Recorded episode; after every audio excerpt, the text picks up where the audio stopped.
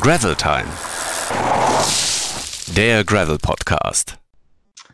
Herzlich willkommen, liebe Freundinnen und Freunde des Gravelradsports zu Gravel Time, unserem Videotalk und später dann auch Podcast. Äh, unsere neue Ausgabe. Heute zu Gast haben wir Peter Kinzel, Senior Product Manager bei Canyon Bikes, früher bei Focus unterwegs gewesen, bei Kendale, bei Checker Picks und ich glaube, er hat auch damals mit Karl Dreis zusammen irgendwie das Laufrad erfunden, wenn ich mich recht erinnere. Ähm, wir sprechen gleich mit Peter. Vorher haben wir noch ein paar allgemeine Dinge, die wir euch erzählen wollen, über die wir mit euch sprechen wollen. Und zum Beispiel, zum einen haben wir ziemlich viel ähm, Post von euch bekommen, ganz viele E-Mails, Leserbriefe und was ich ganz spektakulär fand, ich kann mich zumindest nicht daran erinnern, wann ich das das letzte Mal bekommen habe, war, dass wir tatsächlich auch eine Postkarte erhalten haben. Ähm, Felix, du hast sie gerade bei dir. Zeig doch mal und erzähl mal. Hier ist unsere Postkarte, lieber Felix Krakow. Das zeigt aber auch nur, was für ein junger Hase du bist, weil auch ich komme aus einer Zeit, da wurde nur, nur mit Postkarten kommuniziert. Aber, aber uns von Lesern? Eine geschrieben, die lese ich jetzt direkt vor. Aber die ist knackig und sehr schön. Liebe Redakteure, ganz lieben Dank für das wunderbare Gravelbike-Magazin. Super, erstklassig, mehr davon. Steht hier wirklich, ihr könnt es nachlesen. Du hast jetzt die Und dann ähm, fragt er noch ähm, mehr davon. Vielleicht mal Cyclocross. Da muss ich sagen, bei dem Cyclocross lassen wir ein Fragezeichen, aber mehr davon, das können wir jetzt schon mal zusagen hiermit, oder Felix? Es gibt mehr davon, genau. Wir haben gerade fünf Minuten, bevor wir hier in die Aufzeichnung gegangen sind, das grüne Licht bekommen für die zweite Ausgabe des Gravelbike Magazins. Ähm, das heißt, wir legen quasi jetzt sofort nach Ende des Podcasts los, gehen ins Brainstorming, sammeln Themenideen, um euch ein tolles Magazin wieder zu präsentieren, das dann Ende September am Kiosk liegen wird. Also äh, wir sind gerade geflasht und äh, wir hoffen, ihr freut euch auch. So. Auch du, lieber Norbert, danke für die Postkarte, ganz im Ernst. ja, das war eines meiner absoluten Highlights. Ja. So, und jetzt aber zu, zu dir, Peter, und zu unserem Gespräch. Wir starten mit unserem Format Gravel 12. Ähm, Felix hat dich vorhin, glaube ich, schon aufgeklärt, was es damit auf sich hat. Wir haben jetzt genau zwölf Minuten Zeit, die wir mit dir im Videotalk sprechen und danach geht es endlos lange, bis uns die Themen ausgehen, noch im Podcast weiter, aber erstmal zwölf Minuten im Video. Und wir legen los mit zwölf kurzen Fragen und Antworten. Wir sagen dir einen Begriff und du haust einfach schnell raus, was dir dazu einfällt. Und los. Genau, ich lege mal los mit der ersten Frage. Fahrrad. Oh, Leidenschaft, Passion für mich. Äh, ohne Fahrrad kein Leben. Radrennen. Ähm, lange Historie, eigene Historie. Radrennen gehört zum Fahrrad, gehört zur Mobilität, ist äh, was unglaublich Faszinierendes. Äh, wo mein Herz auch ganz doll dran hängt. Berlin oder Koblenz? Ähm, Koblenz ist Job, den ich liebe und wunderschöne Landschaft. Berlin ist Heimat und Familie und ich bin gerne hier. Also beides. Ja. Querfeld ein. Ah, Querfeld ein ist einfach eine tolle Sache. Also sich Offroad zu bewegen und Querfeld ein ist natürlich ein bisschen anders, hat sich gewandelt über die ganzen Jahre ist äh, viel schneller, viel spannender, äh, kurz und knackig, äh, macht unglaublich viel Spaß zuzusehen. Und natürlich, wenn man mit so jemandem zusammenarbeiten kann, so als Firma wie Mathieu van der Poel, umso mehr. Canyon? Canyon ist eine super geile Firma. Also es ist für mich faszinierend, äh, da praktisch noch mal im hohen Alter so eine Unternehmenskultur erleben zu dürfen. Also auch was die, was die Marke an sich angeht ist es schon äh, sehr außergewöhnlich. Die von Entwicklungsseite ist, äh, man rennt nicht gegen Mauern, sondern äh, man geht einfach nach vorne und kann Ideen umsetzen. Und äh, das ist schon äh, einmalig, glaube ich, in Deutschland, das in der Form äh, zu erleben. Bier oder Kaffee? beides.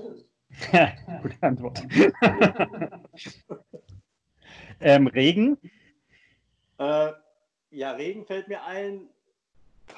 Hurricane ähm, 2019, WM war unfassbar da. Also nicht, dass es da geregnet hat, da scheint es anscheinend immer zu regnen, sondern die, die äh, Cycling Culture, die da ist, also mit den ganzen Leuten in kurzer Hose, in, äh, im strömenden Regen bei 5 Grad, den ganzen Tag an der Strecke zu stehen, dann sich aufs Rad zu schwingen und nach Hause zu fahren, das ist da in Yorkshire was Außergewöhnliches. Also das hat mich so fasziniert, finde ich toll.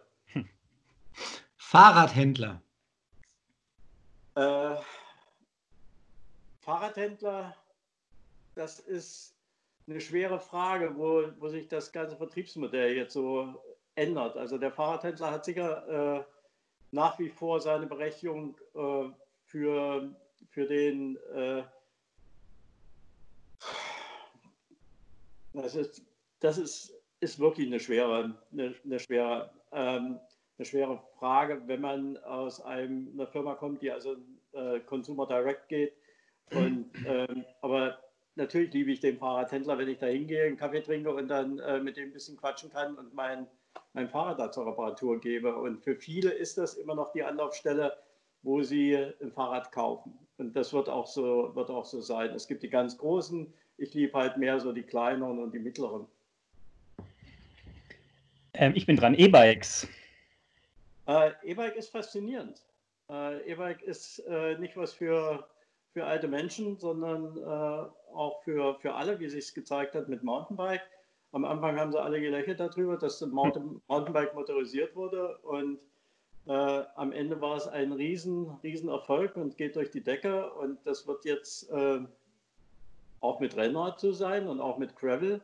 Die werden äh, elektrische Unterstützung bekommen und äh, ich sehe das völlig positiv. Das ist, macht gruppenhomogener, das erlaubt, Frau Müller mit Herrn Müller zusammen Rad zu fahren auf dem gleichen Leistungsniveau. Das erlaubt Älteren eben mit einer Gruppe auch weiterhin äh, trainieren zu können. Also da sind viele Vorteile. Hobby und Beruf? Beides zusammen. Ich habe das äh, Hobby zum Beruf gemacht. Vorletzte Frage, Corona. Puh, Corona ist äh, etwas, was das eigentlich den ganzen Alltag, den aktuellen, äh, bestimmt. Es wird jetzt ein bisschen weniger, es wird, äh, sagen wir mal, etwas entspannter, aber Corona ist ähm, ein Problem, was draußen rumschwirrt. Äh, jeder denkt, naja, äh, der Himmel ist blau, die Sonne scheint, alles ist gut, aber die Seuche ist nach wie vor draußen, also ist ja nicht weg. Das ist schon ein, ein Riesending, also solange wir keinen Impfstoff haben und solange da also nicht wirklich Gegenmittel und Gegenmaßnahmen möglich sind, ist es ein Riesenproblem. Mhm. Also wird auch nicht von heute auf morgen verschwinden. Das ist einfach da. Äh, wir haben das beobachtet von Dezember an, äh, was in China war. Äh, man konnte sich ungefähr ausrechnen, wann das dann im Rest der Welt ist. und letztendlich ist es genauso gekommen. Und als letzter Begriff Gravelbike. Ach, ich liebe Gravelbike, weil das ist so, ähm, wir haben angefangen darüber nachzudenken, ich glaube 2012, 2013 so in dem, in dem Bereich. Äh, da war das immer noch sehr schwammig und nicht bestimmt. Was ist nun ein Cyclecross, was ist ein, was ist ein Gravelbike, was ist ein Hardtail? Und dann äh, wurde, wurden die Konturen immer schärfer über die, im Laufe der Jahre. Und jetzt ist es eine eigene Kategorie, die klar aus Amerika rüberkam. Es gibt viele Gegenden, wo es keine Straßen gibt, keine asphaltierten. Da gibt es im Mittelwesten eben halt diese ganzen Gravel Roads. Und irgendwo muss man sich darauf bewegen, wenn man denn nicht auf der Straße umgefahren werden will vom Auto. Und äh, dafür braucht man breitere Reifen. Und das ganze Thema wurde ja erstmal spannend. Es kam mit Scheibenbremse. Also ohne Scheibenbremse kein Gravelbike. So muss man es einfach sehen.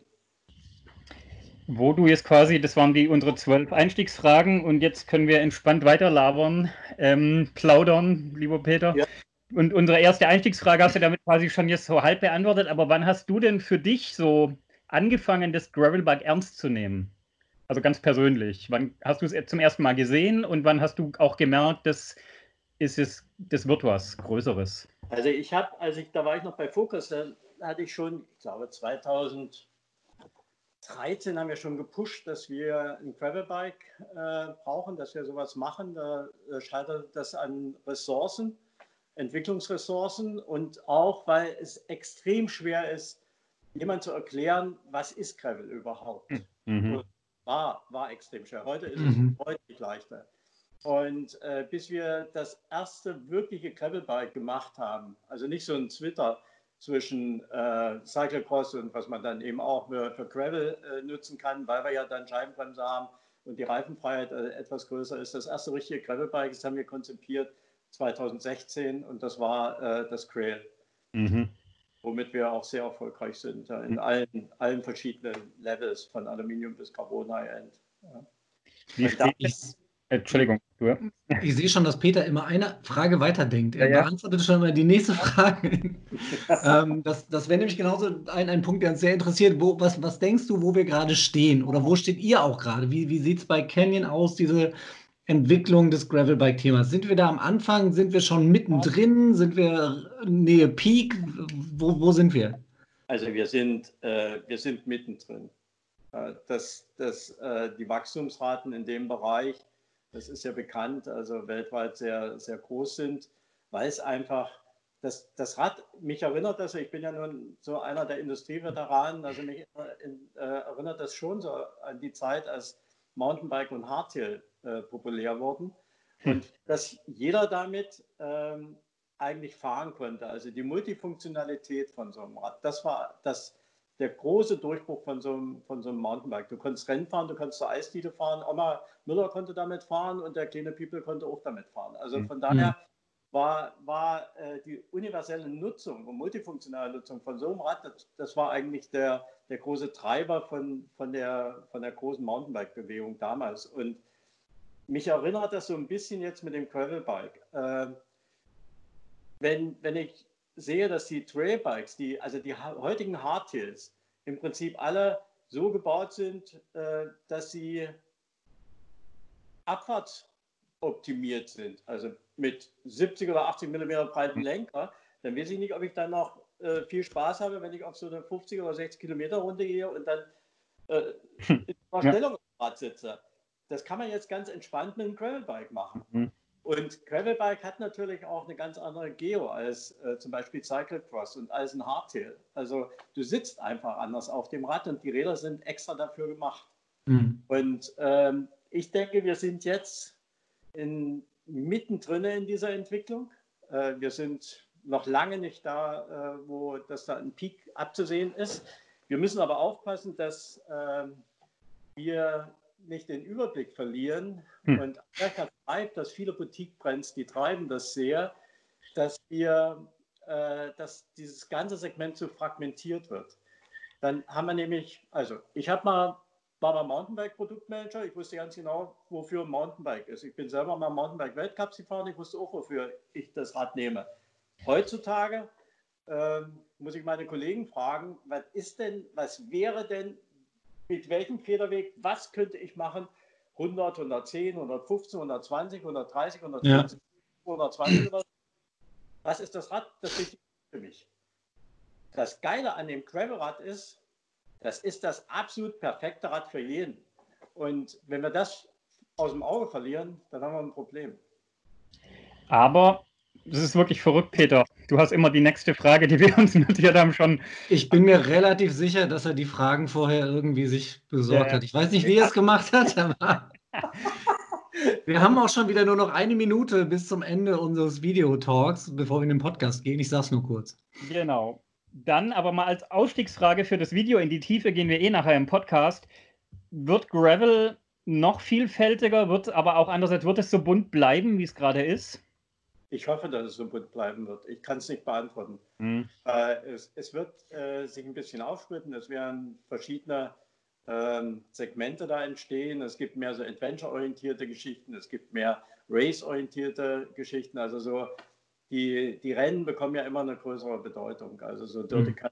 als so die, das größte Event in dem Bereich. Und das äh, schwappt natürlich auch rüber hier. Ähm, also ich hoffe aber, trotz alledem, und daran arbeiten wir jetzt auch, dass das überschaubar bleibt. Ja.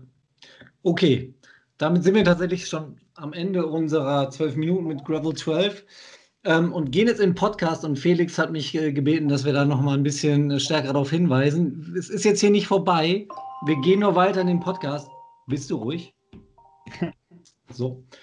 Ähm, Genau, und sprechen da noch ganz ausführlich mit Peter über ganz viele Fragen rund um Gravelbiken und alles Mögliche, seine Historie im, im Radsport, in der Fahrradbranche und alles. Wir sehen uns gleich wieder. Ähm, und ansonsten sehen wir uns auf Facebook und Instagram unter Gravel Collective.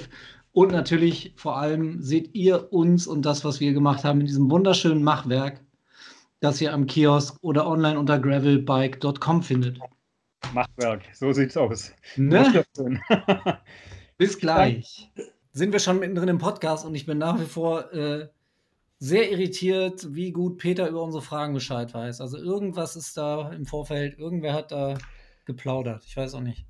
Ja, vielleicht, vielleicht ist das einfach nur antizipieren. Ich glaube auch. Drei Männer, ein Gedanke quasi. Wir waren ja, gerade bei der Frage, äh, bleibt der, die Gravelbike-Szene so bunt? Und du bist schon direkt in unsere nächste Frage gesprungen, nämlich den, den Trend, den, der jetzt verstärkt zu verzeichnen ist, zu, zum richtigen Radsport, zu Gravel-Rennen.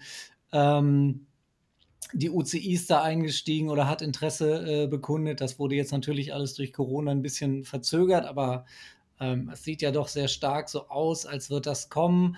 Cervelo hat ein eigenes Race Gravel Bike schon präsentiert jetzt. Ähm, genau deshalb nochmal die Frage an, an dich auch. Passt das in deinen Augen zusammen, dieser Gravel Bike Sport und das Thema wirklich Wettkampf, Rennen? Naja, es ist wie eine, also ich würde das eher sehen wie so eine Marathonveranstaltung, also eine Lauf, Laufveranstaltung. Da sind die Spitzenathleten vorne und dann gibt es die große, große Anzahl, hier in Berlin sind es 40.000, die einfach mitlaufen und ihre persönlichen Ziele haben. Und bei Dirty Cancer ist es so, dass man die 300 Kilometer einfach schaffen will. Mhm. Und das ist die Herausforderung. Und dass natürlich da eine Spitzengruppe gibt, die äh, das professionell betreibt, wo es dann tatsächlich um Siege geht, das ist eine völlig andere Story. Aber ich würde das nicht unbedingt so connecten miteinander. Also ich, ich glaube, äh, dass das Wichtigste dabei ist, dass man an so einem Event dran teilnimmt und es sind, es sind eigentlich Jedermann-Veranstaltungen, so wie wir das in Deutschland sagen. Es sind so, jeder kann, jeder kann dran teilnehmen äh, gegen eine Startgebühr und dann bist du eben mit in dem großen Feld von, von den ganzen Teilnehmern. Das wird, äh, das wird populärer und populärer, also nicht bloß in äh, Amerika, sondern eben auch in Europa. Es gibt viele Veranstaltungen und äh, wir haben alle, also der, der Felix und ich, wir waren ja da in Torres de Gravel in Mallorca und das ist eigentlich Fun. Äh, klar haben wir da auch eine riesenlange Runde gefahren und äh, es war auch sehr anstrengend, aber es macht einfach Spaß und du sitzt dann abends zusammen und machst Party und trinkst ein Bier und äh, kannst äh, völlig entspannt mit ja. deinen äh, Leuten, mit denen du zusammen am Tag über Rad gefahren bist, dann nochmal sitzen und kannst das rekapitulieren. Also das ist schon was Besonderes. Und ja. diese Atmosphäre sollen wir auch erhalten. Und wenn die UCI da jetzt, die springt ja auf jeden Zug auf, äh, wenn die jetzt da, wenn die jetzt da versucht aufzuspringen, dann gibt es ja schon Stimmen, äh, wir haben unser Dirty Cancer, das ist die Weltmeisterschaft, wozu brauchen wir jetzt noch eine UCI-Weltmeisterschaft? Ich bin da wirklich unsicher, ob das, äh, ob, ob, wir da Regularien, äh, die von der UCI kommen, für so eine Veranstaltung brauchen. Also ich glaube, das würde, das würde dieses ganze, das ganze Spannende, den Coolness-Faktor, das Abenteuer, was dabei ist, die ganze Herausforderung, wird das alles killen. Also bloß keine Regel bei ja. ihr. Also äh, das so frei und so offen lassen, wie es ist. Ansonsten erleben wir das gleiche, als die UCI Mountainbike übernommen hat, war Mountainbike tot anschließend. Sehr schön. Und ne? gerade jetzt auch vom, vom Rennradbereich kommen, finde ich, ist das halt so mit das, was es auch mit ausmacht, außer der Fahrradgattung selber, halt wirklich dieses Miteinander, ne? Dieses, man, man fährt nicht gegeneinander, sondern man will einfach gemeinsam was erleben und vor allem halt ja. auch abseits des Rades zusammen Spaß haben, mitunter feiern und einfach eine gute Zeit haben. Genau. Ja. Ähm, wir haben ja am anderen Ende der Bandbreite, also dessen, was unter Gravel läuft, ja aber eben auch diese Adventure-Schiene und Bikepacking-Schiene und so. Ähm, also, aber damit ist ja eigentlich, wenn ich da mal von so Dirty Cancer 300 Kilometer am Stück fahren zu eine Woche mit Schlafsack und Zelt in der Satteltasche ähm, durch Italien radeln sehe, dann ist Gravel ja eigentlich selber schon eine ganz eigene Welt für sich, kann man sagen. Denkst du, das ist eigentlich für manche Verbraucher dann auch schon wieder Also dadurch wird der Begriff ja schon wieder unklar und schwammig. Siehst du da ein Problem drin oder? Äh, nee, ich glaube, man kann, das kommt immer auf die Positionierung von den, wie, wie man die einzelnen Rahmenplattformen oder, oder äh, Familien positioniert. Das ist ähm, natürlich will ich keinem vorschreiben, wer was mit welchem Rad macht. Aber man kann bestimmte Dinge schon so konzipieren, dass man sagt, okay, das ist mehr in die Richtung Adventure oder Micro-Adventure, wo ich, wo ich mal mit Taschen losfahre und vielleicht auch noch ein Zelt mitnehme oder eine Hängematte und mich dann irgendwo in der Pampa niederlasse und einfach meinen Spaß habe. Es ist aber eben auch, dass so eine Räder eben für längere Touren auch mit einsetzbar sind. Aber die gleichen Räder können auch in einem, in einem Travel-Event eingesetzt werden. Im Übrigen werden da auch ähm, Taschen mitgenommen, also weil die müssen sich selbst verpflegen teilweise, die müssen mhm. selbst ihr Reparaturzeug mitnehmen. Also du brauchst also äh, so Möglichkeiten, dass du irgendwas mit dir führen kannst, was du, alles, was du für 300 Kilometer brauchst oder sowas. Das sind ja nicht Rennen, die bloß mal 50 Kilometer gehen. Die sind ja alle mhm. schon ein bisschen länger. Also das, das so ganz, ganz scharf trennen äh, würde ich nicht, aber es ist, es gibt natürlich die Familie, die mit 40 Millimeter am Start ist. Es gibt die, die bis zu 50 geht. Äh, das heißt also mit der für, für 50 Millimeter kannst du natürlich auch ein bisschen mehr Gepäck drauf machen kannst du dich Offroad anders bewegen, als wenn du das äh, auf der Straße machst. Aber äh, das absolut Spannende an, an einem Gravelrad ist immer noch, dass du die Wahlfreiheit hast, wo ich hinfahre. Ich kann mhm. auf der mhm. Straße fahren und ich kann im, im Gelände fahren. Mhm. Canyon hatte ja von Anfang an eine ganz klare Vorstellung, was so ein Gravelbike ist und auch was nicht. Ich weiß ja noch, auch wir beide, Peter, hatten uns da ja. schon drüber unterhalten, als es noch die Zeit gab, wo viele auch nur an ihre Querfeldeinräder dann breitere Reifen gemacht haben oder so. Kannst du das mal so ein bisschen auf den Punkt bringen, nochmal für die Zuhörer? Was würdest du sagen, wie sieht denn bei Canyon der Prototyp Gravelbiker, die Prototyp Gravelbikerin aus? Was machen die mit dem Rad? Gibt es da so ein Bild oder? Äh, das wäre eigentlich eine Frage, die mehr an unser, unser Brandteam zu adressieren wäre. Also ich sehe, ich sehe das schon so, dass wir, wir haben die Leute, deren Origin oder die, die, die vom, vom Rotbereich herkommen, wir haben die, die vom Mountainbike herkommen. Äh, aber wir haben in der Mitte eine, eine ganz große Anzahl von Leuten, die so wie man sagen würde, Newbies sind, also die überhaupt noch vorher überhaupt noch keine Berührung damit hatten. Mhm. Und, und für die auf einmal jetzt sich eine Möglichkeit zeigt, mit einem Renn, Art Rennrad äh, raus aus dem Verkehr zu kommen. Die Situation mhm. auf der Straße wird ja immer, also immer gefährlicher für die meisten und die, die gerade beginnen, die sind mhm. unsicher und die können jetzt fahren, wo sie wollen. Und ich glaube, das ist eigentlich diese, diese große Gruppe von, von Leuten, die nicht so ganz klar umrissen ist. Also der Mountainbiker ist uns bekannt, der Roadie ist uns bekannt. Aber die, die da mit einem Mang drin sind, die sind uns nicht bekannt. Und ich glaube, mhm. das ist eine ganz, ganz große Anzahl von Leuten, die, die jetzt so Gravel für sich entdecken, weil, weil du einfach unglaublich viel damit machen kannst. Ähm, um dann nochmal ein bisschen was, wo du dich besser auskennst, natürlich das Straßenthema. Also euer Endurace, euer Langstreckenrennrad ist ja mhm. auch relativ üppig ausgelegt. Das hat relativ fette Reifen.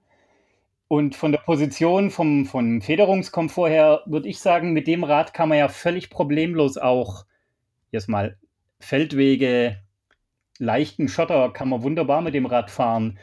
Ist da die Abgrenzung zu dem Gravelbike überhaupt klar? Oder andersrum, brauche ich da eigentlich das Endurace noch, wenn ich so ein geiles Grail habe? Jetzt mal hart gefragt.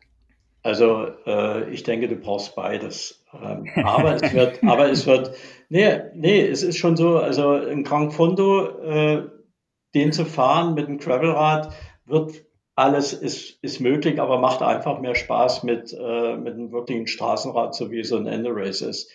Äh, aber es wird natürlich dadurch, dass du dass die Reifen immer breiter werden und die Möglichkeit hast, an solchen, an solchen Plattformen auch breitere Reifen mit Nobby-Teil, also so, so mit Noppen äh, zu mhm. montieren, kannst du damit natürlich, also was weiß ich, da gibt es so ein G1 Speed, 30 Millimeter, kannst du im Gelände fahren. Äh, oder mit einem Crossreifen, äh, der 33 breit ist.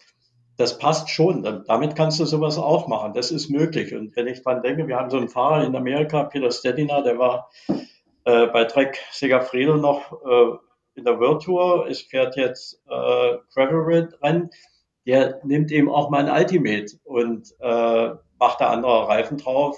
Und je nach, je nach Bedingung oder hat, hat ein Rennen, wo er ganz dicke Reifen braucht. Also das ist nicht so festgelegt, dass ich nur das Rad äh, für äh, dass, dass das dann praktisch die eierlegende Wollmilchsau mhm. ist für alles. Mhm. Also wir haben ja, wir haben ja die, unser Ultimate Disc und auch das Endurace Disc, die sind ja alle auf 32 Millimeter Reifenfreiheit ausgelegt. Also manchmal muss man da immer mal dran erinnern, dass wir das seit Jahren haben, ähm, weil das immer jetzt so, wenn ich, wenn ich ein neues Produkt vorgestellt bekomme, dann oh ja, war ganz sensationell, auch für Gravel einsetzbar, 32 Millimeter Reifenfreiheit. Naja, haben wir schon lange und ähm, und der, der Trek hat das, hat das jetzt mit seinen Domane also recht klar positioniert. Der, der sagt eben, der hat eben eine Variante auch, äh, wo er dann einen breiteren Reifen hat, also geht bis 35 Millimeter Reifenfreiheit und macht einen breiteren Reifen drauf, der ein bisschen Profil hat, mehr Profil hat. Das, das wird sicher möglich sein. Also es gibt Leute, die sich für so ein Rad entscheiden, weil der Fokus mehr auf der Straße liegt, aber sie können es auch für, für Offroad, leichte Offroad-Sachen einsetzen. Es gibt welche, die sagen, okay, ich will eigentlich das reine Offroad-Rad, was ich aber auch auf der Straße nutzen kann. Also mhm. äh, das wollen wir auch keinem vorschreiben. Wir machen für beide Räder. Aber mhm. wir haben jetzt ja insgesamt auf dem Markt einen sehr, sehr fließenden Übergang mittlerweile von wirklich sportlichen Aero-Rennrädern über Cross und Gravel bis hin zu Hardtail und dann Fully Mountainbike und am Ende da wieder irgendwann Downhill. Ähm, wenn du dich und das ist jetzt eine ganz gemeine und harte Frage, weil sie wahrscheinlich ans Herz geht, für ein einziges Fahrrad entscheiden müsstest, welches wäre äh, das? Ganz, ganz klar Gravelrad. Und wenn das, das zweite Rad wäre, wäre es unser Airrod. Mhm, okay. Also ich brauche schon nur zwei Räder, aber, aber äh, derzeit bietet das, das Gravelrad halt äh, eigentlich vieles. Nur was ich, was ich äh, nicht so ganz verstehe, ist, dass jetzt teilweise in den Medien äh, geschrieben wird, man geht wieder zurück von, von reinem Aerorad, reinem äh, Bergrad, so wie das Ultimate oder Krankfondo-Rad, so wie so ein oder Endurance-Rad, äh, hin zu, zu einem einzigen, was alle Eigenschaften in sich vereint. Das ist, äh, dann muss ich immer so mir überlegen, gucken Sie sich nicht die Geometrie an, weil jedes einzelne Rad hat eine spezifische Geometrie genau für den Anwendungsbereich ausgelegt. Und das ist bei Gravel eben auch so. Das ist einfach ein, eine ganz entspanntere Geschichte. Geht viel, viel stärker in den Endurance-Bereich rein als äh, ein Aero, was rein Radrennen ist. Genauso wie ein Cyclocross-Bike ein reines Racebike ist und nicht, äh, kannst du für alles einsetzen. Jeder kann machen, was er will, aber die Geometrien sind schon so ausgelegt, dass sie ähm, anwendungsbezogen sind. Ja. Dürfen wir jetzt über den Lenker sprechen, Felix? Wir müssen über den Lenker sprechen, Peter. Welchen, welchen, welchen Lenker? auf den Lenker angesprochen. Wir müssen über den Lenker, Lenker am, Ende, am, am, am Grail reden. Wie findest du den denn? Ich Gefällt der dir jetzt mal? Also wirklich, findest du den schön oder findest du ihn praktisch? Grail CF, ne? Sehr schön. Ich habe also gelernt, der heißt nicht er heißt nicht mehr Hoverbar, wurde mir von. Nee, der, der heißt nicht mehr Hoverbar. Aber, aber jetzt, jetzt mal ehrlich. Welches Rad habt ihr, kennt ihr, wo, was, wo ein Lenker so perfekt designtechnisch integriert ist wie bei unserem Trail? Unabhängig davon, ob man den mag oder nicht mag. Aber rein von einem Designstandpunkt, das ist eine perfekte Integration von, von einem Cockpit in ein, in ein Rad.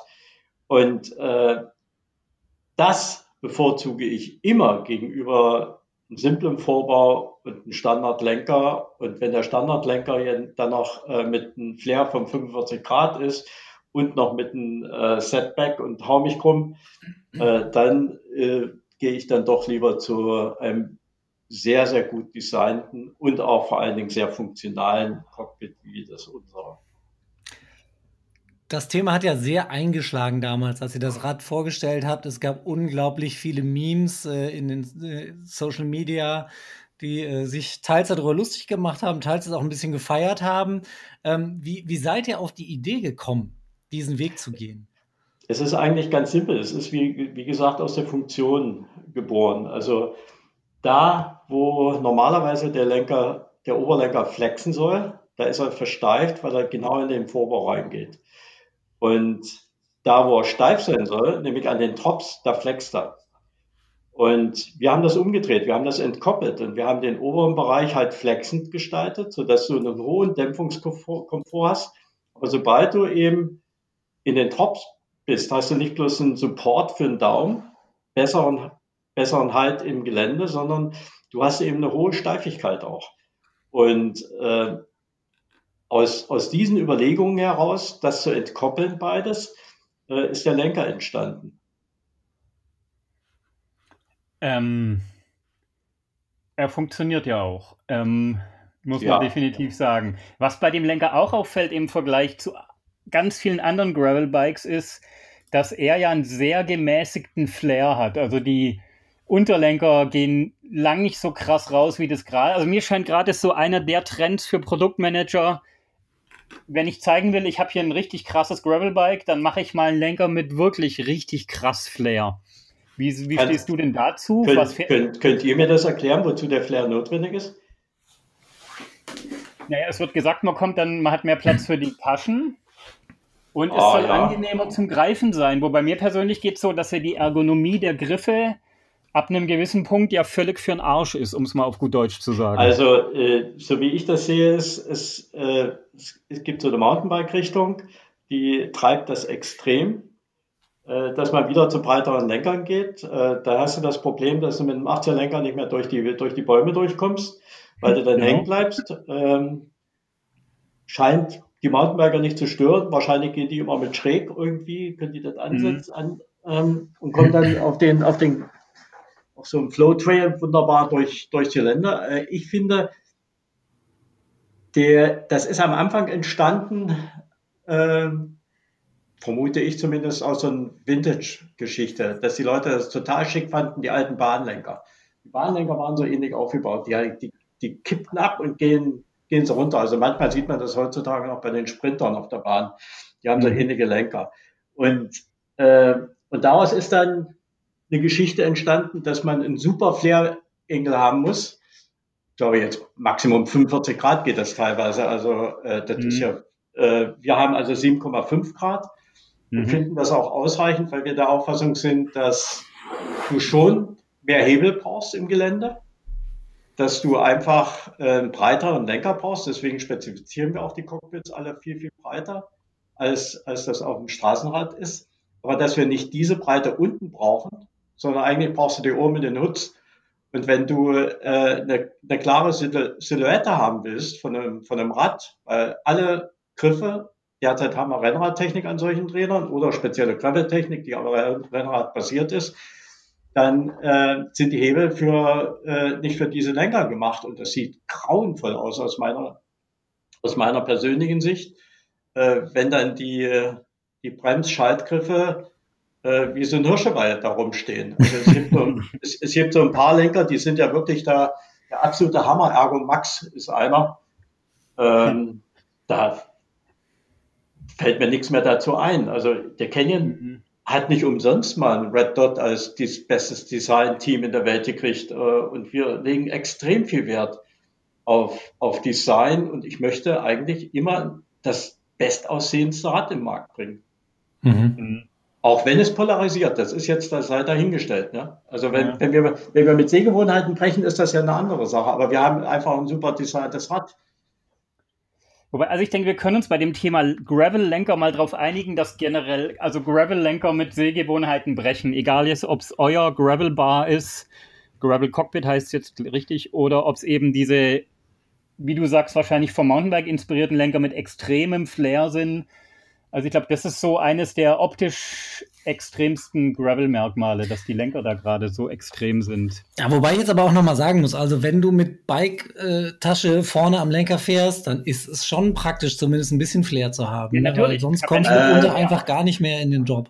Ja, nein, deswegen, nein, nein. deswegen haben wir ja Flair auch bei unseren, bei unseren, also bei beiden, also dem Alulenker und auch den, äh, den Carbon-Cockpit wir haben schon Flair-Engel da drin und wir, wir haben das schon mit berücksichtigt. Aber die, die Frage für mich ist, wenn ich da oben riesen Lasten ranbringe, äh, Also ich habe dich gesehen damit, äh, Felix, also wie du da oben vollgepackt ankamst. Ich weiß nicht, ob sich das so schön, so schön fährt. Ist sicher sinnvoll, dass man da Platz hat. Aber wie viel, frage ich dich, willst du da eigentlich ranpacken? Äh, wenn du, wenn du dann so einen Lenker hast, der nicht mehr 44 oder 46 breit ist, sondern auf immer mhm. 70. Was für Taschen sollen daran gehen? Und warum vor allen Dingen? Also ich, ich, ich denke, es gibt, es gibt da viele Ansatzpunkte, wie man an so eine Rad herangehen äh, kann. Äh, da mag auf der einen Seite, dass bei, bei denen, die solche Lenker da montieren, äh, das sicher begründet sein aus deren Sicht. Das heißt aber noch lange nicht, dass wir das unbedingt genauso machen müssen. Okay, ihr zwei, ich muss euch mal verlassen, leider. Ich ähm, muss noch zum Geburtstag meines Patenkindes, deshalb äh, klinke ich mich hier aus. Na dann viel Sag Spaß. Viele Grüße. Und viele lass, Grüße lass euch beide alleine weiter podcasten. Sehr viel Spaß gerne. noch. Bis Danke. bald. Felix, ciao. Danke, ciao. Ähm, Peter, lass uns mal bei der Technik noch ein bisschen bleiben oder bei so Detailsachen Lenker. Die eine Sache am Gravelbike, das andere sind die Reifen. Die werden offensichtlich auch immer fetter, was auch fürs Rennrad gilt. Wie siehst du da die Entwicklung die nächsten Jahre? Wird es so weitergehen? Also sowohl beim Gravelbike als auch beim Rennrad? Oder haben wir irgendwann einen Punkt erreicht, wo wir also sagen, ich, jetzt ist mal ich, gut? Ähm, ich liebe das, mit 30er-Reifen zu fahren äh, auf dem Rennrad. Und Rennrad, ja. Ich, ich denke, da ist ein ganz klarer Trend zu breiteren Reifen und der ist losgetreten worden durch die Scheibenbremse, weil die einfach mehr Bauraum äh, hat, äh, ermöglichte und von daher eben andere Reifenbreiten. Und bei, bei dem Gravel äh, gibt es Grenzen. Auf der Straße gibt es auch Grenzen. Also ein Reifen über 30 Millimeter, vielleicht 32 noch, halte ich nicht für super sinnvoll. Äh, 35 kann man bauen, kann man machen. Ähm, auf der Straße meinst du jetzt? Auf, de, auf der Straße im, im Gravel-Bereich. Wir haben mit 40 angefangen, wo andere noch irgendwie bei 35 waren und haben für 42 gebaut. Äh, 50 ist eine Möglichkeit, bis 50 zu gehen. Alles, was aber 50er Reifen, das war zu meiner Zeit, als ich nach Mountainbike gefahren bin, ein Downhill-Reifen. Hm, und, und, und das fährt sich in der Tat im äh, Offroad wirklich super geil. Ähm, aber auf der Straße wird es zäh und breiig.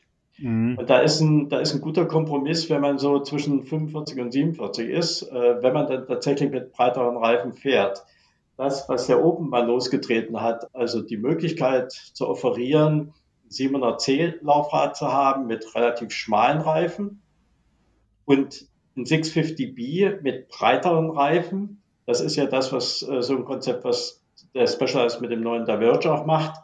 Das halten wir, halten wir nicht für sehr sinnvoll aus dem einfachen Grunde, weil, wie du warst eben als äh, Mountainbiker, du weißt das, großes Laufrad läuft einfach im Gelände und auf der Straße besser als ein kleines Laufrad. Und deswegen fahren die in, in den Cross-Country-Rennen alle mit 29ern durch die Gegend und nicht mit äh, 26 Zoll noch oder 650B.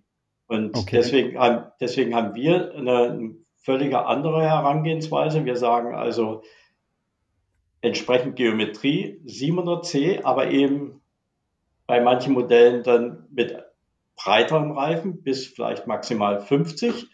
Mhm. Äh, für je nachdem, also wobei ich immer denke, dass die optimalste Variante ist 45.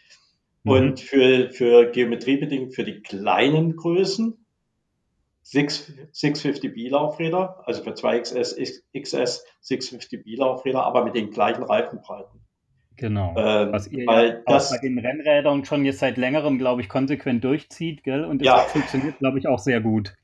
Ja, also die, die, die kleineren Leute sind sehr dankbar, dass sie die Möglichkeit haben, genauso auf dem Rad zu sitzen wie die, wie die großen, nicht mit einem super flachen Lenk, äh, Lenkwinkel, so wie das der Worldjets mit 69 Grad, wo alle sich draufstürzen. Vergessen aber, dass das äh, die super kleinen Größen sind mhm. wo das gar nicht anders geht, weil ansonsten mhm. hast du so einen Schuhclip, äh, mhm. also Two-Clip-Overlap, dass, äh, dass du keine Fußfreiheit mehr hast an dem, ähm, Richtig, ja. dass, dass du hängen bleibst. Und das, das versuchen wir eigentlich mit einer sehr ausgewogenen Geometrie alles zu vermeiden. Bist du denn persönlich ein Typ, der viel mit Reifen rumexperimentiert? Also ich meine, aus deiner Vergangenheit, du bist früher Rennen gefahren, weißt du ja, wie wichtig Reifen sind, aber bist du da heute viel am Rummachen oder hast du lieber einen, der funktioniert und den fährst du dann durch? Also ich bin berufswegen äh, viel am Rummachen, also weil wir viel testen und wir haben ja, wir haben ja wirklich sehr, sehr viel Energie rein, reingesteckt, zusammen mit Schwalbe den, den G1 Byte zu machen. Mhm. Äh, haben ein ähnliches Projekt auch mit, mit Conti gehabt, äh, wo wir auch viel Input gegeben haben. Äh, irgendwann löst sich das und wir sind nur noch am Testen. Aber wie ich teste halt viel. Aber das Liebste wäre mir, einen Reifen zu haben, den ich vertrauen kann und mit dem ich fahre. Aber den gibt es nicht, oder? Kannst Doch. du ihn uns verraten? Doch, also naja, das ist immer blöde bei mir, weil ich weiß immer, was, was irgendwann kommt. Aber derzeit finde ich, derzeit finde ich schon, äh, so ein G1 Byte ist, ist super gut. Der Terabyte von, von, äh, von Conti ist ein super Reifen. Der mhm. Maxis Rambler ist ein super guter Reifen. Äh, man muss immer wissen, äh, was, für welchen Anwendungsbereich man so einen Reifen mhm. hat. Ja. Mhm. Äh, für, für den Standard, sagen wir mal, Nutzer von so einem Rad ist äh, so ein Allrounder wie der G1 Byte einfach der beste, beste Reifen. Der kann mhm. alles machen damit. Jemand, der Rennen fährt, der wechselt. Bitte nochmal? Jemand, der Rennen fährt, der wird wechseln. Je nach, wechselt, genau. Je nach, je nach Untergrund oder Strecke. Wie geht denn Canyon das Thema Tubeless an? Also auch rein das an den Kunden zu bringen? Na, ich würde, also wenn, wenn wir es könnten, wenn wir in der Lage wären, äh, Räder tubeless auszuliefern, alle tubeless zu machen, weil es sind so ungemein viele Vorteile mit tubeless. Ähm, aber das geht leider nicht. Also wir, deswegen haben wir tubeless äh, Ready Reifen teilweise. Also alle SRX-Modelle haben mit Tubeless Ready. Alle Gravel-Bikes, die wir im Markt bringen, von Einstieg AL bis High-End, haben äh, Tubeless-Reifen. Mhm. Aber wir liefern mit Schlauch aus weil es gibt keine Möglichkeit, mit Milch auszuliefern oder eine, äh, eine, wir sind jedenfalls noch auf keine Lösung gekommen, wie wir für den Kunden, der von uns das Rad bekommt, das Rad so aufbereiten können, dass er mit der Luftpumpe, das aufpumpt mit seiner Handpumpe, die Milch ist drin und er fährt los. Ähm, leider gibt es da noch keine richtige Lösung dafür. Aber Tubeless ist für mich. Weil in der Radbranche wirklich jeder, der die Möglichkeit hat, Tubeless auszuprobieren oder da gut dran zu kommen, der fährt damit eigentlich und ist begeistert. Und trotzdem schafft es die Radbranche, also bei Mountainbikes ja seit Jahrzehnten, muss man sagen, seit 15 Jahren Minimum. Und jetzt auch bei Rennrad Gravel schafft es eben nicht, das bei fertigen Komplettbikes an, an den Kunden zu bringen. Das, das finde ich schade. Also ich kenne verschiedene Konzepte, wie man, äh, wie man da eventuell rangehen kann. Aber es ist noch keines so, dass wir sagen würden als Canyon, okay, das nehmen wir und wir, wir liefern jetzt unsere Räder aus. Also der Giant hat ja mal ganz gnadenlos die Räder äh, tubeless ausgeliefert, also ohne Schlauch. Ich weiß nicht, äh, die haben aber immer noch den Händler dazwischen. Ich weiß nicht, wenn ein Kunde bei uns ein Rad bekommt, das er aus dem Karton nimmt und losfahren will und der hat einen platten Reifen, äh, das wäre nicht so prickelnd, glaube ich. Also, also ich, genau. Ich habe auch von Giant gehört, hinter vorgehaltener Hand, dass das eben auch der Grund war, warum wir es wieder gelassen haben, weil selbst der Händler das nicht so prickelnd fand dass er dann an jedem Rad wieder aufpumpen muss oder jedes Rad, das er im Laden stehen hat, dann auch spätestens alle zwei Wochen wieder nachzupumpen. Und das war dann der Grund, warum das Experiment wieder eingestellt wurde, soweit ich weiß. Also es gibt jetzt so ein, so ein paar Sachen, äh, die, wo wir dann bei den Rollwiderstandsbeiwerten fast tubeless äh, Werte erreichen mit so TPU-Schläuchen. Da gibt es verschiedene. Äh, der Schwalbe bringt jetzt auch welche auf den Markt, die sind ähm, super leicht und walken nicht so richtig wie der, ähm, wie der normale Butürschlauch gegen, gegen, den, gegen den Reifen mhm. und äh, bieten extrem viel Komfort, sind leicht und äh, haben unglaublich gute, also Reifen, Schlauchkombis und unglaublich gute Rollwiderstandsbeiwerte. Mhm. Aber äh, das ist natürlich trotz alledem ein Schlauch und ein teurer noch zu zumal. Also äh, wir haben bis jetzt noch keine Lösung gefunden, wie wir in der Lage sind, äh, einen Schlauch, einen Tubeless-Reifen mit Milch ohne Schlauch äh, einem Kunden zu bringen. Ja. Ähm, wo wir schon so ein bisschen jetzt in die Richtung gehen, über was ich auch noch mit dir reden wollte. Peter, du bist schon sehr, sehr lange in der Bike-Branche dabei. Wir haben das vorher aufgezählt. Du warst vor Canyon schon bei Focus, bei Cannondale, bei Checkerpick. Die Älteren unter uns werden sich erinnern. Ich kenne es noch. Ja. Ähm, kannst du denn mal unseren Hörern so ein bisschen einen Einblick geben, jetzt gerade als Produktmanager, wie läuft es denn überhaupt mit den Rädern? Also sag uns doch mal, an was arbeitest du denn gerade? Also zu kaufen sind jetzt die Räder Modelljahr 2020. Ähm, mit was beschäftigst du dich denn gerade? 21 oder sogar schon 2022? Also Wie ein, läuft es denn in der Bike-Branche um, so? Um ehrlich zu sein, 21 ist lange erledigt. so, mhm. also wir fangen mit 22 an und alle Entwicklungsprojekte muss man so Pi mal Daumen rechnen, zwei Jahre. Äh, wir haben, Entwicklungsprojekt äh, heißt, Entschuldigung, wenn ich dich unterbreche. Also neue, neue Rahmenplattform und das ist bei uns ja immer Rahmengabel, Stütze, in der Regel Cockpit und dann ähm, auch unterschiedliche, unterschiedliche Carbon-Levels. Äh, so ja. hast du, das bezieht sich aber auch auf Aluminiumrahmen im Einstiegsbereich oder so. Äh, die, es braucht seine Zeit. Die Zeit ist nicht so ein, so ein Rahmen, liegt nicht darin, so ein, so ein Rahmen äh, zu zeichnen, sondern der muss gestaltet sein, der muss durchingeniert sein und äh, die Canyon-Rahmen sind bis ins super kleinste Detail durchingeniert. Ähm, deswegen sind sie so äh, gut. Und dann muss er getestet werden. Und das Testing, das dauert einfach. Äh, da gibt's also es ist selten, dass ein Rahmen in der ersten Testloop durchgeht.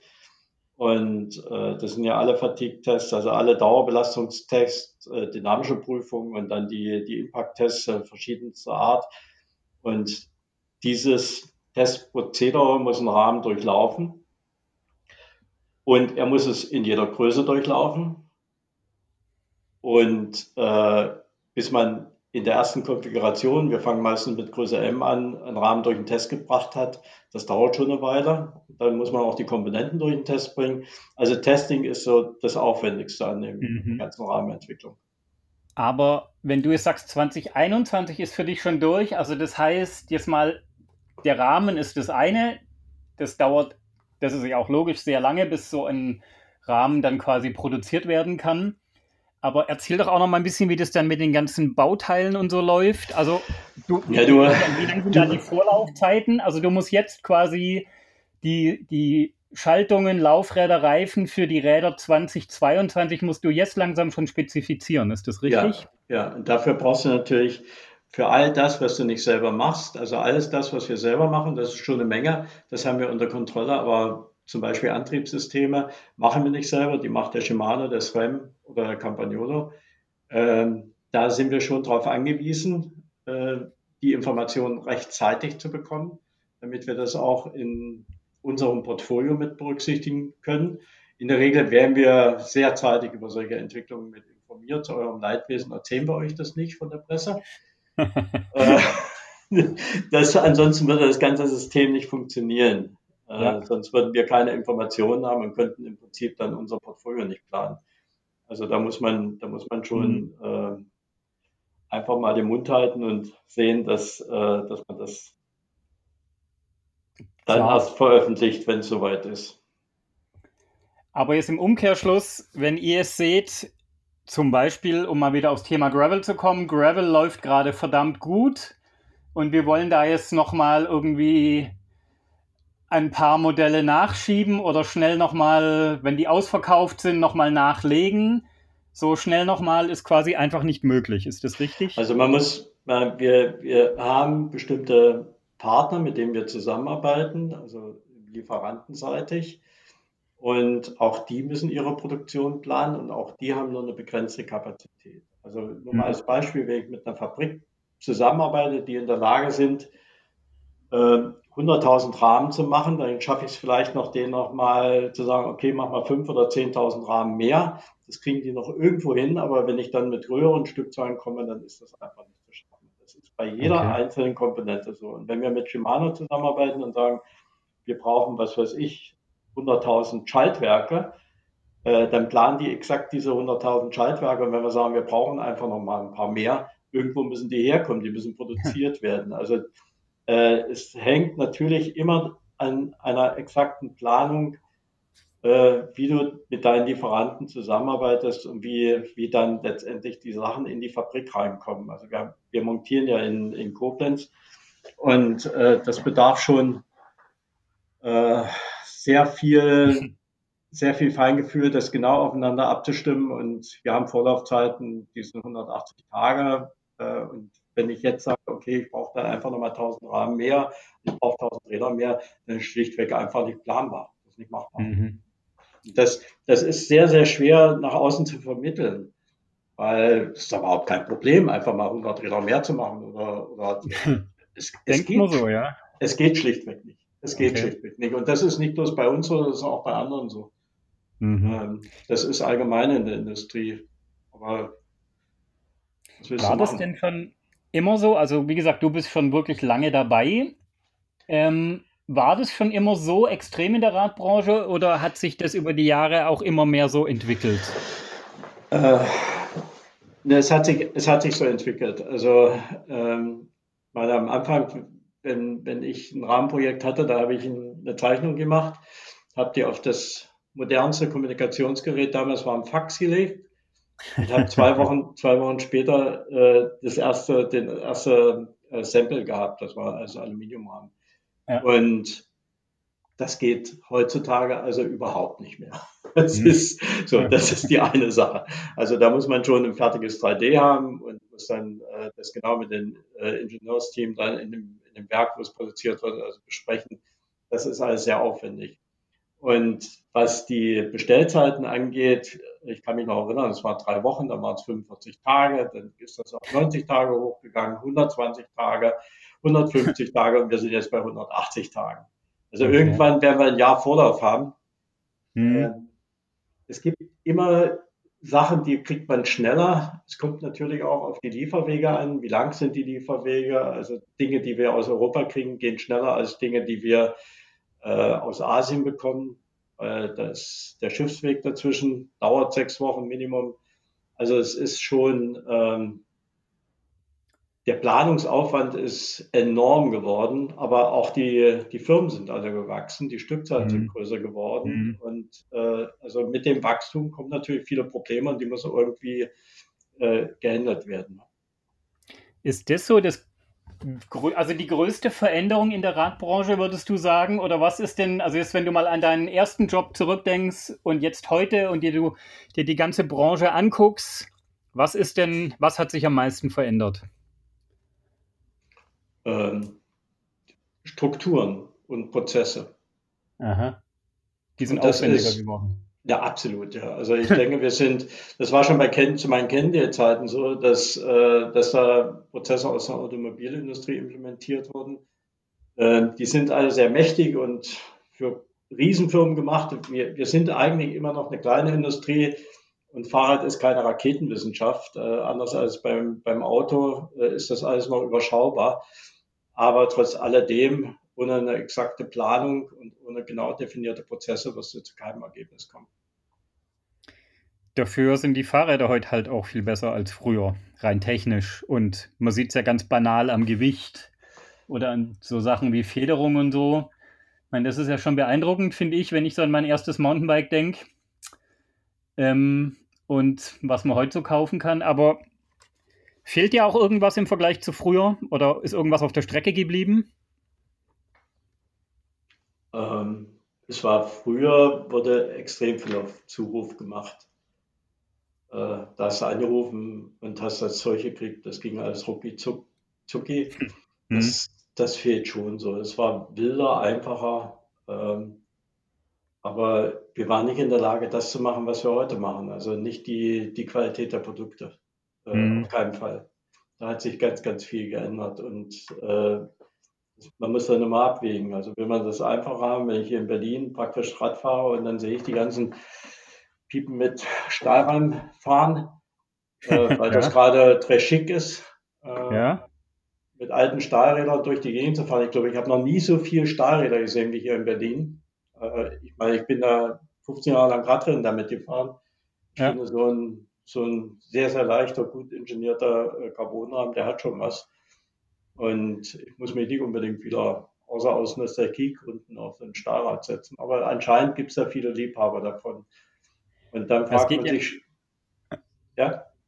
Es geht ja auch vielen so, die dann, habe ich so einen Eindruck, die nach ihrem fünften oder achten Carbonrahmen irgendwann gerade deshalb wieder so zurück zu diesem Basic ursprünglichen so ein bisschen wollen. Das geht dir nicht so. Na doch, ich habe so ein Projekt, ich baue gerade so ein Colnago Master auf, aber das äh, nur weil der Erik Zabel mich angefixt hat und gesagt hat, komm, wir fahren mal zusammen Eroica. Äh, und ich habe gesagt, ich, ich mache das erst, wenn ich ein eigenes Rad selber aufgebaut habe wieder. Also ich habe den Rahmen, die Gruppe, fehlen noch ein paar Kleinteile, aber ansonsten ist das Rad fast fertig. Und das ist so ein Projekt, was man macht und wahrscheinlich wird es irgendwo einmal genutzt werden und dann hänge ich es an die Wand, weil ich es liebe. da ist, da ist viel Nostalgie dabei. Und äh, natürlich ist das, wenn man so einen Rahmen hat, äh, auch ein großer Respekt vor der Handfertigkeit und Handwerkskunst, die da mit drin ist. Also das ist schon was, mhm. was Tolles. Ich habe das ja alles noch erlebt. Ich meine, ich komme aus einer Zeit von Stahlrahmen und ich war bei vielen Rahmenbauern und habe gesehen, wie die gelötet werden. Und ähm, für viele ist das heutzutage Geschichte. Man sieht es ja kaum noch. Es gibt ja nur noch wenig davon. Und deswegen ist das wahrscheinlich immer so, ja, was Besonderes. Und du fährst jetzt mit deinem Colnago Master zusammen mit Erik Zabel ein Gravel-Rennen. Nee noch, nee, noch nicht. Also wenn, dann würden wir ja, Eroica fahren. Eroica, Eroica ist, ist noch quasi das älteste Gravel-Rennen aller Zeiten, ist, oder? Kann man das so sagen? Ja. Ich weiß nicht, ob ich, ob ich äh, bei Erik am, am Rad bleibe, aber auf alle Fälle würde ich ganz gerne mit ihm diese Veranstaltung mitmachen. Sagen wir es mal so. Aber wenn wir das so sehen, und ich habe auch, ich weiß nicht, ob du unser Heft gelesen hast und das Interview mit ähm, Tom Ritchie, der ja auch erzählt, wie er schon Ende 60er, an, ja, Anfang 70er war es, gezwungenermaßen auf Schotterpisten in Kalifornien trainieren gegangen ist mit seinem Stahlrahmen Rennrad. Man kann sich ja schon fragen, ist Gravel dann eigentlich wirklich so eine neue Erfindung oder haben wir nur was, was schon immer gemacht wurde, jetzt eben, weil die technische Möglichkeit da ist, perfektioniert? Oder wie siehst du, du das? Du, du, brauchst ja, du brauchst ja einfach nur die alten äh, Berichte vom Giro und von der Tour ansehen. Also wie das ging bis in die 60er Jahre, sind die auf Naturstraßen gefahren. Das ist nichts Neues, wir haben es nur vergessen.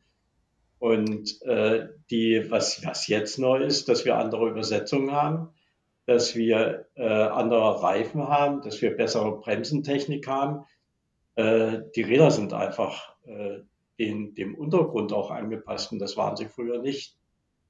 Aber wir tun immer noch das Gleiche damit. Wir fahren immer noch auf Schotterstraßen, das ist richtig, nur deutlich komfortabler als früher. Wenn ich, wenn ich einfach nur sehe, wenn die, wie die auf ihren Rädern gearbeitet haben, ist ja kein Wunder, wenn der größte Kranz ein 23 oder vielleicht maximal ein 25er war. Äh, wir fahren heute mit 42 oder mit 36 oder was ja. äh, weiß ich. Und dafür wird mir übrigens Himmelangst, äh, wenn ich mit dem Sechsfach, mit der Sechsfach-Kassette, wo ich 25 Grad mal drauf habe, dann äh, durch die Toskana fahren soll. Ich weiß ja nicht, wie das geht.